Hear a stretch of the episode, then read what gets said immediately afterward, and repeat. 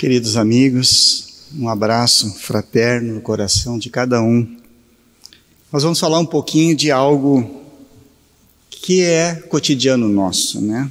Os nossos medos. Os nossos medos de cada dia. Todos nós, certamente, temos algum tipo de medo ou alguns tipos de medo que fazem parte do nosso cotidiano, do nosso dia a dia, fazem parte da nossa vida. Se alguém disser para você, não, eu não tenho medo de nada, o conselho que eu dou é se afaste dessa pessoa, porque é uma pessoa que pode levar você para alguns perigos, já que ela não tem medo de nada, né? Então não, é um cuidado. O medo faz parte da nossa vida. Agora, identificar, compreender, para poder enfrentar e superar cada um desses medos, é algo que compete a nós. Esse autoconhecimento, essa, esse olhar para dentro. Já que temos medo, temos que identificá-los para poder enfrentá-los, estudá-los. Então, qual é que é? Qual é o teu medo? Ou quais são os teus medos? Eu vi há pouco tempo atrás uma sugestão do YouTube, naqueles videozinhos curtos, que às vezes são as coisas meio aleatórias, deve ter aparecido para muito de vocês. A gente praticamente não há, mas aquele por acaso eu abri. E mostrava um vídeo assim que aparentemente era de uma cena real da vida, numa rua, numa cidade qualquer do Brasil, onde estava um casal caminhando pela calçada, não tinha ninguém na rua, mas era durante o dia, aparentemente sem nenhum perigo, e de repente encosta uma moto com o motoqueiro e o passageiro atrás, e desce o passageiro com uma arma na mão e vai assaltar aquele casal. Isso tudo filmado para aquelas câmeras que ficam nas ruas, né? Tem em todos os lugares. Hoje a gente está cercado por todos por câmeras em todos os lugares. Quando ele desce da uh, para assaltar aquele casal, era um casal aparentemente pela cena era marido e mulher ou namorado. Não? Ele era um rapaz forte, ela uma moça, uma senhora tamanho normal, estatura normal. É, quando o rapaz aponta a arma, o assaltante aponta a arma, o, o rapaz do casal, né, o, o jovem, imediatamente se coloca na frente da moça, assim como se fosse vou proteger né, alguém, né, alguém que eu amo, alguém que é mais frágil, só que isso durou uns três segundos, porque nesses três segundos ele saiu em disparada, saiu correndo. É uma cena assim que é, é séria, mas ela se torna hilária. Ele saiu correndo de tal forma que o assaltante ficou com a arma na mão assim e ficou olhando o cara correr. Foi muito engraçada a cena. E a mulher ficou parada ali, assustada assim, né? Com medo. E aí o rapaz, o outro saiu correndo, né? O, o homem do casal saiu correndo, e aí ele pegou a bolsa da mulher, ela não teve nenhuma reação.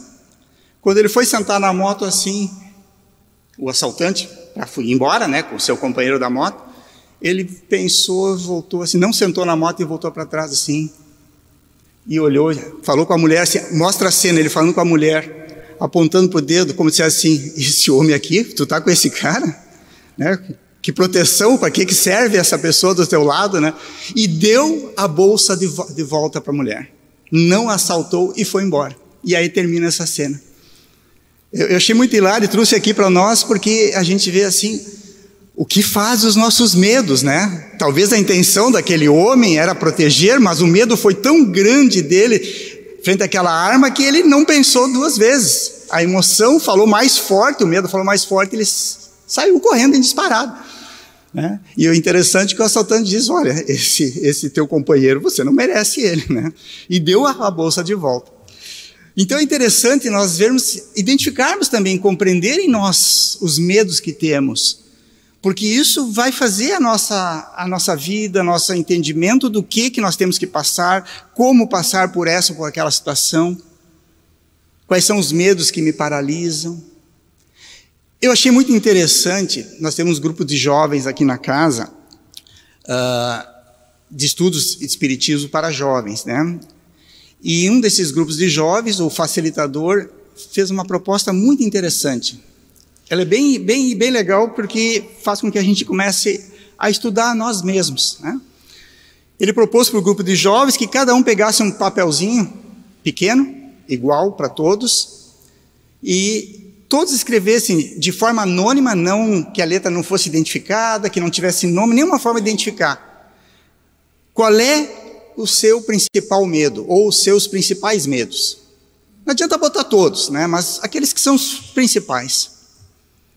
Aí os jovens aceitaram a proposta, eles dobraram o papelzinho, bem pequenininho, botaram num, num recipiente em comum e distribuíram para os jovens, para que eles pegassem o papelzinho e lessem o medo que estava escrito naquele papel, que provavelmente não seria o dele, mas se fosse o dele, para ele não se identificar.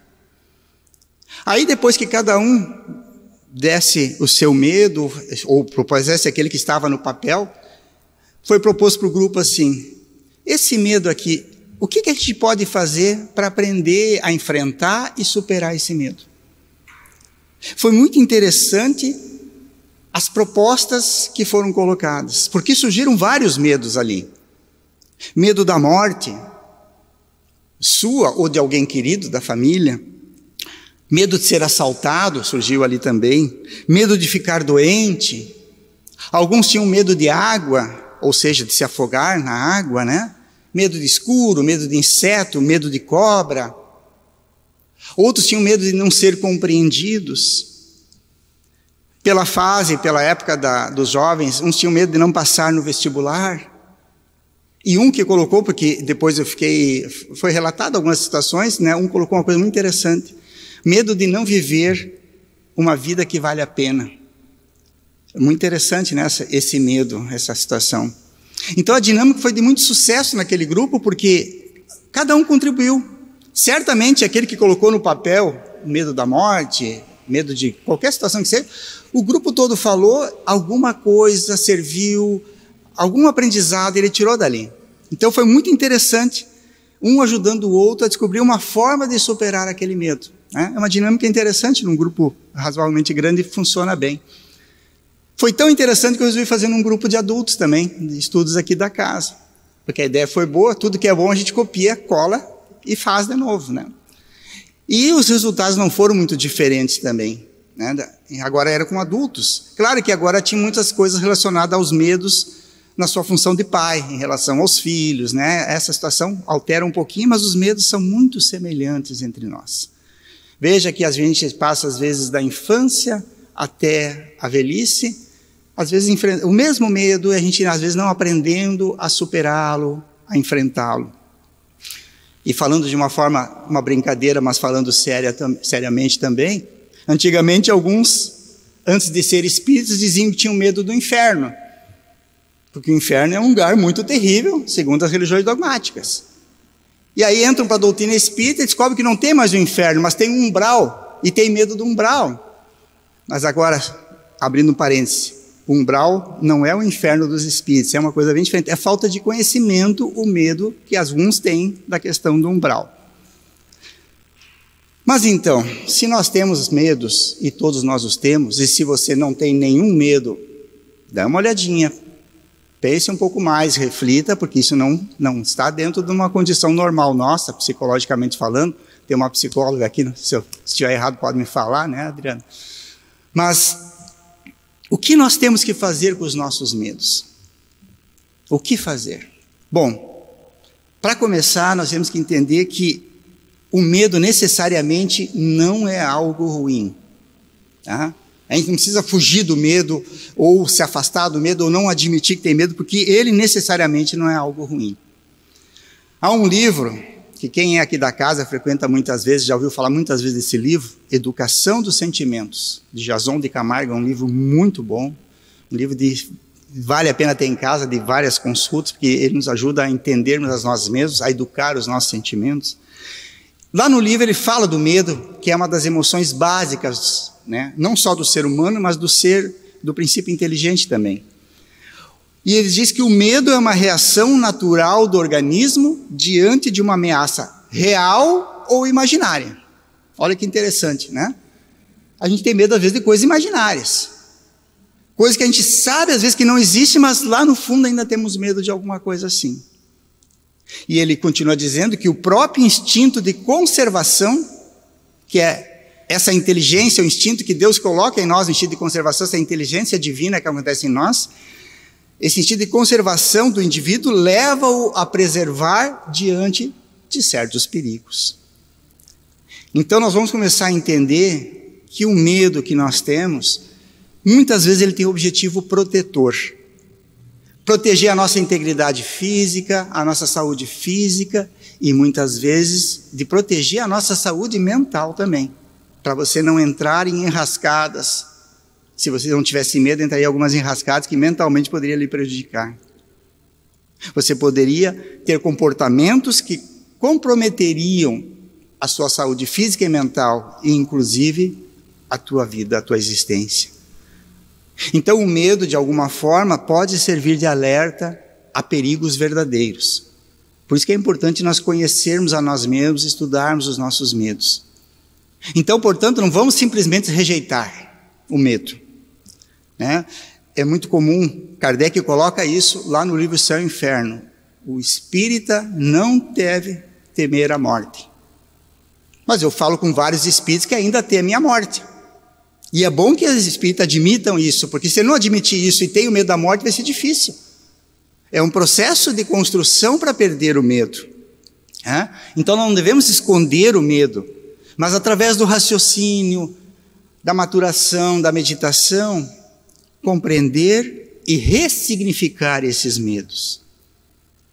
Porque muitos dos nossos pavores também têm relações com experiências nossas.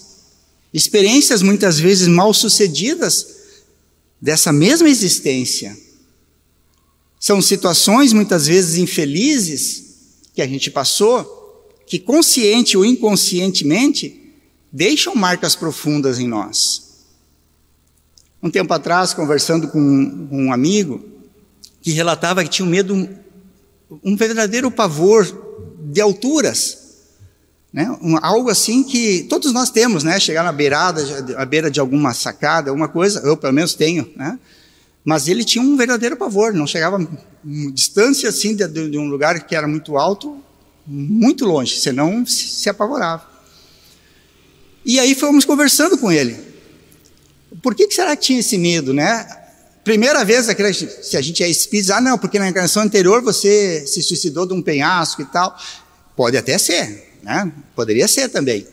Porque às vezes esse medo faz com que você evite lugares onde você poderia fazer uma nova experiência infeliz. Né? Então, às vezes pode acontecer isso, mas nem sempre é isso.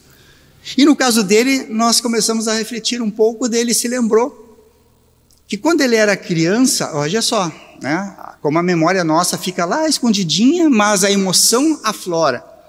Quando ele era criança, um parente dele, de uma forma irresponsável, não irresponsável, imprevidente, porque ele não foi irresponsável, botou ele a caminhar na beirada de uma sacada, numa casa de um piso, não era uma casa muito alta, mas aquilo provocou naquela criança, que ainda tinha 3 a 4 anos de idade, talvez, ele não sabia precisar a, a data, mas aquilo provocou nele um medo muito grande, de, apesar que o tio estava junto, né, o parente ali estava junto, não iria cair, mas o medo foi provocado nele. Né? Tanto que, ao longo de muitos anos, ele, ele, se lembrou disso, ele sonhava que ele caía de uma sacada, daquela sacada, e quando ia se esborrachar no chão, ele acordava. Né? Muitos de nós já tivemos esses sonhos também. Né? Então, aquela situação que fez ele relembrar a, a, objetivamente o fato não fez com que ele perdesse completamente o medo da altura, né? mas que ele conseguiu agora trabalhar de uma forma um pouco mais serena essa situação, que aos poucos possa ser superadas também. Né? Uma experiência agora da minha área profissional. Eu atendo, sou odontólogo, né? Alguém tem medo de dentista aqui? Levanta a mão. Não levante. Normalmente, 99% das pessoas têm. Alguns, porque tiveram experiências, às vezes, traumáticas. A odontologia não é algo mais tão torturoso, né, de, de tanta tortura como era nos antigamente, né? Já está muito mais avançada, mas ainda provoca pavores, né? Alguns tiveram experiências negativas quando crianças, quando jovens, e, e levaram o medo ao longo da vida. E estás até hoje. Outros nunca tiveram nenhuma experiência negativa e têm pavor de sentar numa cadeira de dentista. Da onde vem esse medo? De comentar de várias fontes, mas não da experiência própria dele. Assim como tem pessoas que tiveram experiências negativas na infância, na adolescência, no dentista e hoje vão tranquilamente, sentam tranquilamente na cadeira sem nenhum medo. Então, o medo é algo assim que é individual, nós não temos como apontar por isso e por aquilo, mas o conhecer a si mesmo ajuda a enfrentar essa situação.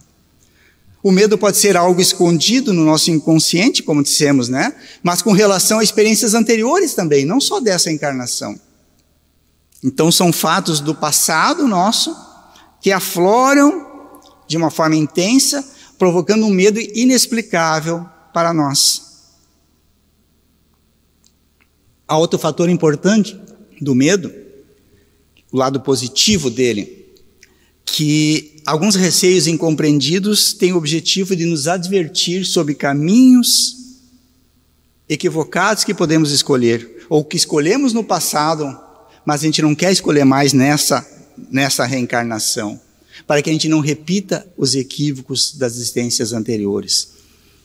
Dentro das, dos mais variados medos que podemos pensar agora, inclusive medo de relacionar com outra pessoa, medo de se magoar. São várias formas que a gente vai entendendo, muitas vezes, para a gente aprender a identificar qual é o caminho melhor para mim.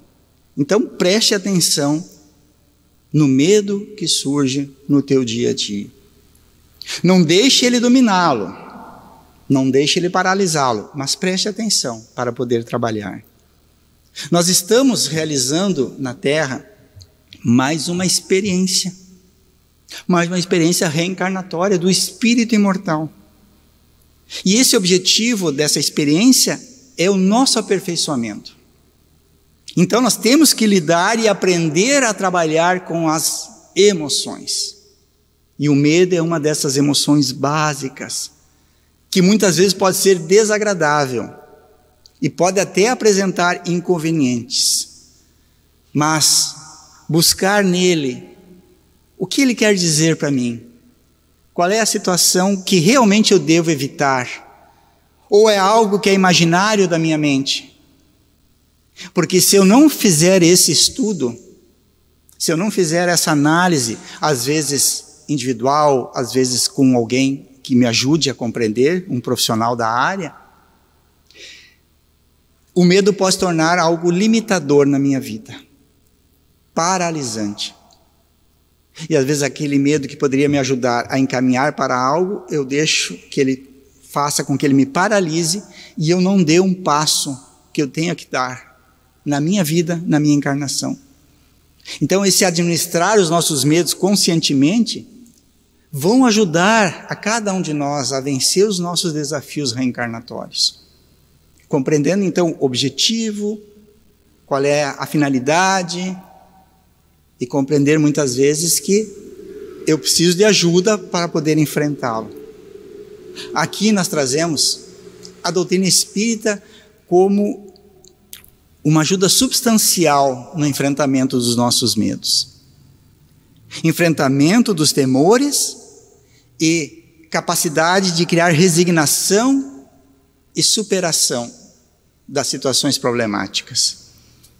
Citei antes Kardec dizendo que o espírita não deve temer a morte, no sentido de que, quando compreende profundamente o que você é, o que é a experiência reencarnatória, o que são as experiências da vida, efetivamente você sabe que a morte do corpo físico vai acontecer para todos nós, para os nossos familiares, para nossos queridos e para nós mesmos, mas a vida não se extingue.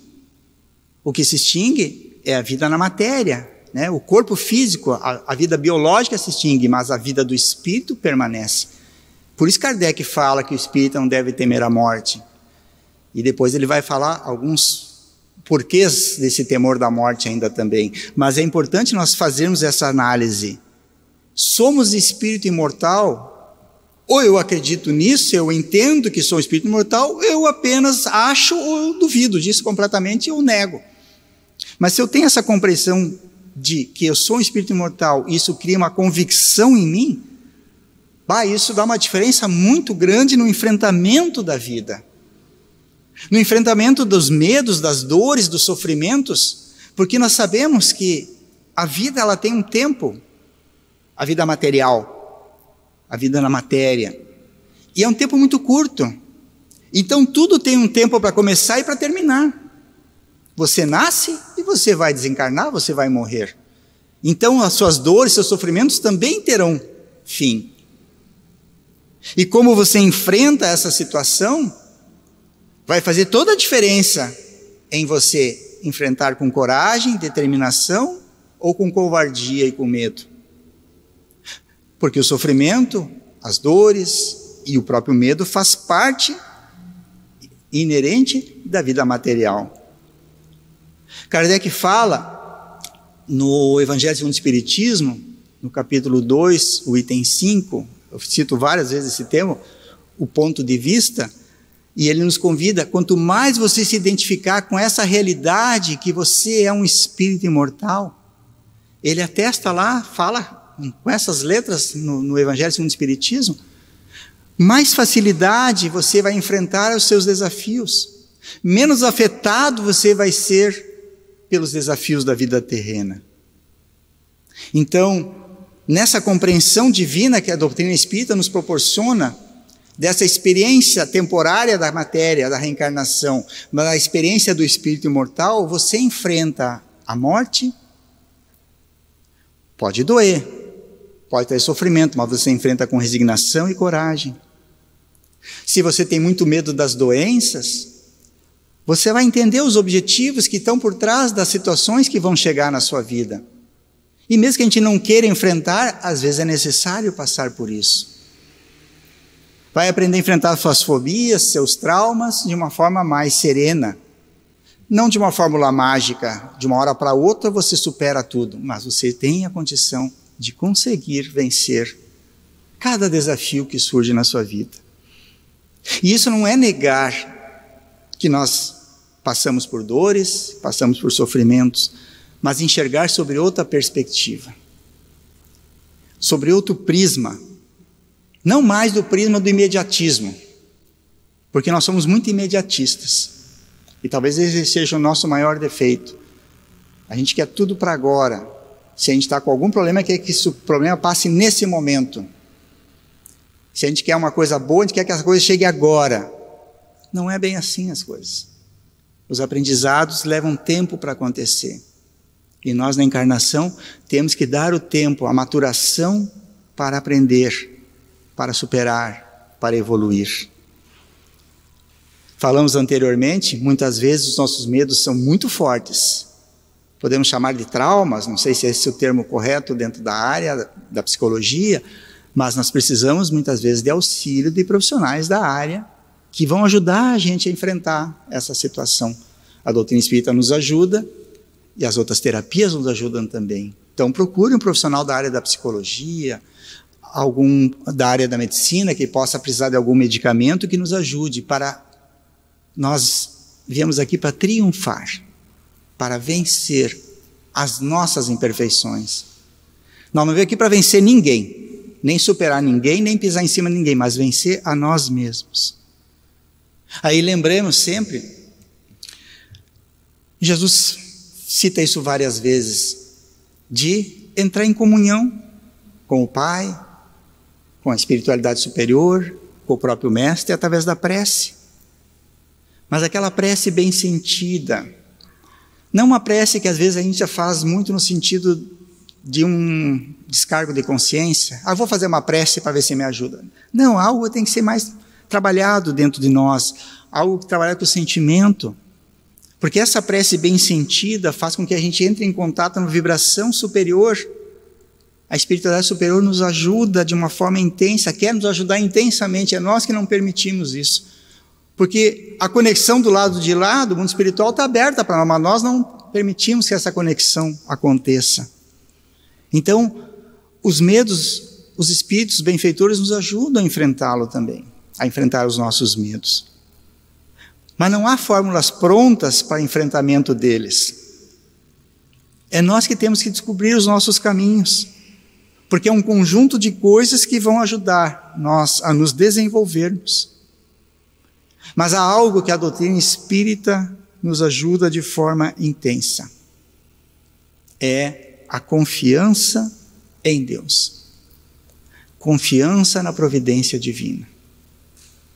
E aqui posso dar um testemunho pessoal de que, graças a Deus, eu conheci a doutrina espírita. Porque se não fosse a doutrina espírita, que desse todo esse manancial de conhecimento, eu não acreditaria que existia um ser superior. Frente a tantas desigualdades, tantas injustiças, tantas dores, aparentemente sem nenhuma justificativa, onde é que estaria Deus, sua justiça e sua misericórdia?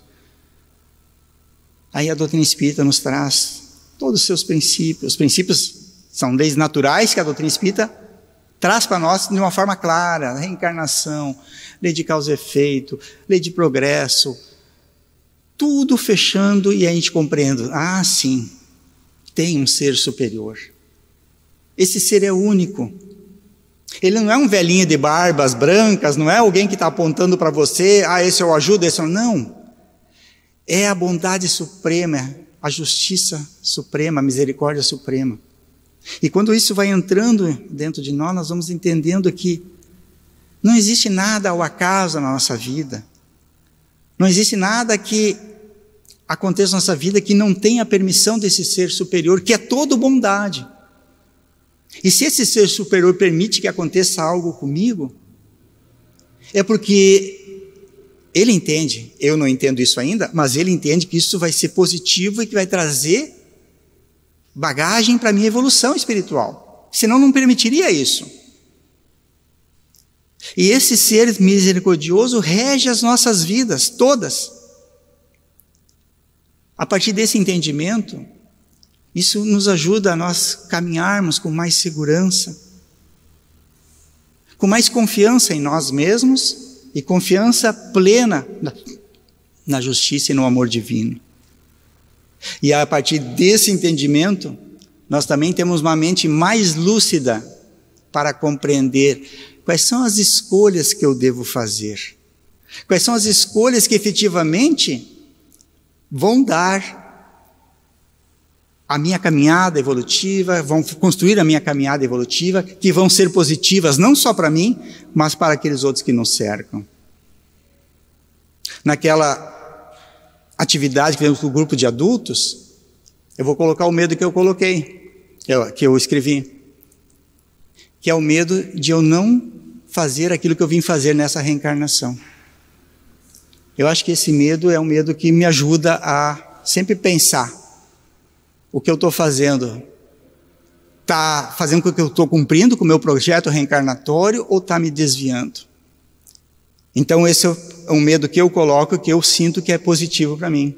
Porque toda vez que eu vou tomar uma decisão, vou fazer alguma coisa, eu vejo, isso aqui está prejudicando alguém, está trazendo benefício para mim e trazendo prejuízo para outro, Está trazendo benefício para mim e não está prejudicando ninguém, nem afetando ninguém? Ou está trazendo benefício para mim e está trazendo benefício para os outros? Melhor ainda. Então são formas que a gente vai trabalhando a nossa vida, as nossas escolhas e as nossas decisões. Lembrando que nós vemos aqui, cada um de nós nasceu com uma medalha, um, ou uma faixa, uma, uma escrita dizendo: você veio aqui para acertar. E você tem todas as condições de acertar. Não tenha medo de você experimentar algo se você está identificando que possa ser um caminho. Mas pense bem sempre. Se você não deu certo, não, se, não, não fez algo que se equivocou, que trouxe prejuízo para a sua encarnação, através do prejuízo para os outros, foi o seu livre-arbítrio. Não foi algo planejado para você errar. Então, que a doutrina espírita possa servir para nós como esse farol, né? É, há um, um, jovem que certa vez disse: O que é a doutrina espírita para você? Eu achei muito lindo isso, Uma jovem lá de Brasília, no encontro de jovens de Brasília, depois foi publicado nas mídias ali. E ela diz assim: a doutrina espírita para mim é como a luz do meu quarto. Eu estava num quarto escuro e não estava enxergando o que estava acontecendo. Quando eu conheci a doutrina espírita, foi como se eu acendesse uma luz, o interruptor, e a luz iluminasse meu quarto. E eu enxerguei meu quarto tudo bagunçado. E essa luz está me ajudando a arrumar esse quarto agora. Eu achei muito legal essa, é, é, talvez a forma mais simples de nós entendermos o que, que a, doutrina, a doutrina espírita pode fazer na nossa vida. Se essa luz a mostrar, olha, Roberto, teu quarto está muito bagunçado, ajeita esse canto primeiro, não dá para ajeitar tudo uma vez só, ajeita esse canto aqui. Se ajeitou aquele, já ajeita o outro. Então a gente vai ajeitando a nossa vida. E a partir dessa, vamos superando aqueles medos que às vezes paralisam e fazem com que a gente não avance na nossa reencarnação. Muito obrigado, meus queridos, pelo carinho, pela atenção de todos. Possamos juntos vencer os nossos medos.